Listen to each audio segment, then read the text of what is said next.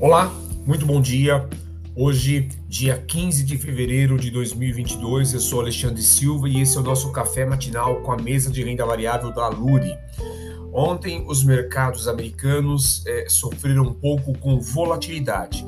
S&P fechou com menos 0,38%, o Nasdaq fechou praticamente estável, Dow Jones com menos 0,49% e o índice que mede o dólar, o DXY, esse fechou positivo, pressionado em 0,30%. As bolsas americanas tiveram muita volatilidade no dia de ontem, né? causada pelos comentários sátiros com piadas de mau gosto do presidente ucraniano, anunciando por brincadeira que o ataque da Rússia estava confirmado para esta quarta-feira. Mas passados sustos, os índices de Nova York recuperaram-se.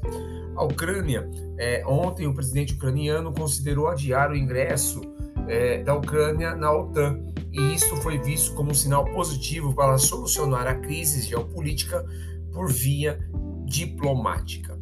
Ainda na União Europeia, ontem a presidente disse que a inflação na zona do euro deve seguir elevada por mais tempo que o previsto, mas recuará ainda em 2022. Neste momento, os mercados futuros S&P trabalhando com mais 1,42, Nasdaq trabalhando com mais 1,90 e o índice europeu, o SXXP 600, esse trabalhando positivo com mais 1,34. Mercados estão um pouco otimistas nesse momento. Continuamos é, com foco né, no nosso radar aqui, com atenção é, na questão da inflação americana. E neste caso específico, o petróleo tem inserido bastante pressão nos últimos dias sobre a inflação americana, né? Então tem que tomar bastante cuidado com relação a isso. E continua a questão da incógnita, né? Da quantidade da dose dos aumentos dos juros lá nos Estados Unidos. Falando um pouquinho sobre é, a temporada de resultados. Hoje nós temos a BHP soltando o seu balanço lá na Austrália e a Burger King soltando o seu balanço nos Estados Unidos.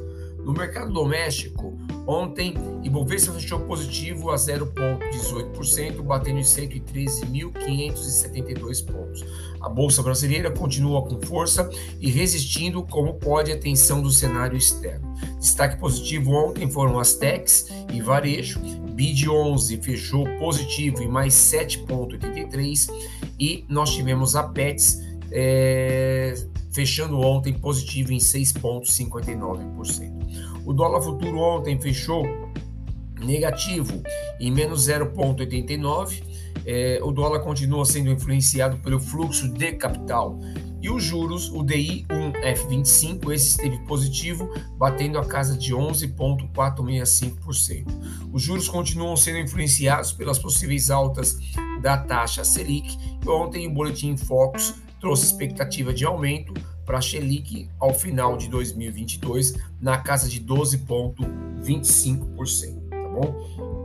Falando ainda sobre o nosso mercado doméstico, no radar não podemos perder a questão do risco fiscal, né, com a questão da PEC dos combustíveis. Hoje tem a previsão de serem votados no Senado dois temas dos combustíveis. O fluxo de capital estrangeiro continua forte no Brasil. Na última quinta-feira, dia 10, entrou 1,56 bi é, e houve novamente um acréscimo frente ao dia anterior. Na quarta-feira havia entrado 1,13 bi. Então, continua entrando muito dinheiro é, externo, bom? Temporada de resultados. Temos hoje PetroRio, Carrefour e Lojas Renner apresentando o resultado antes da abertura do mercado. Indicadores importantes para o dia de hoje, nós temos o IPP lá nos Estados Unidos às 10 horas e 30 minutos e o índice Empire States de atividade industrial também às 10 horas e 30 minutos. Essas, portanto, são as principais informações que devem nortear o teu dia. É, desejo a todos um excelente dia e bons investimentos.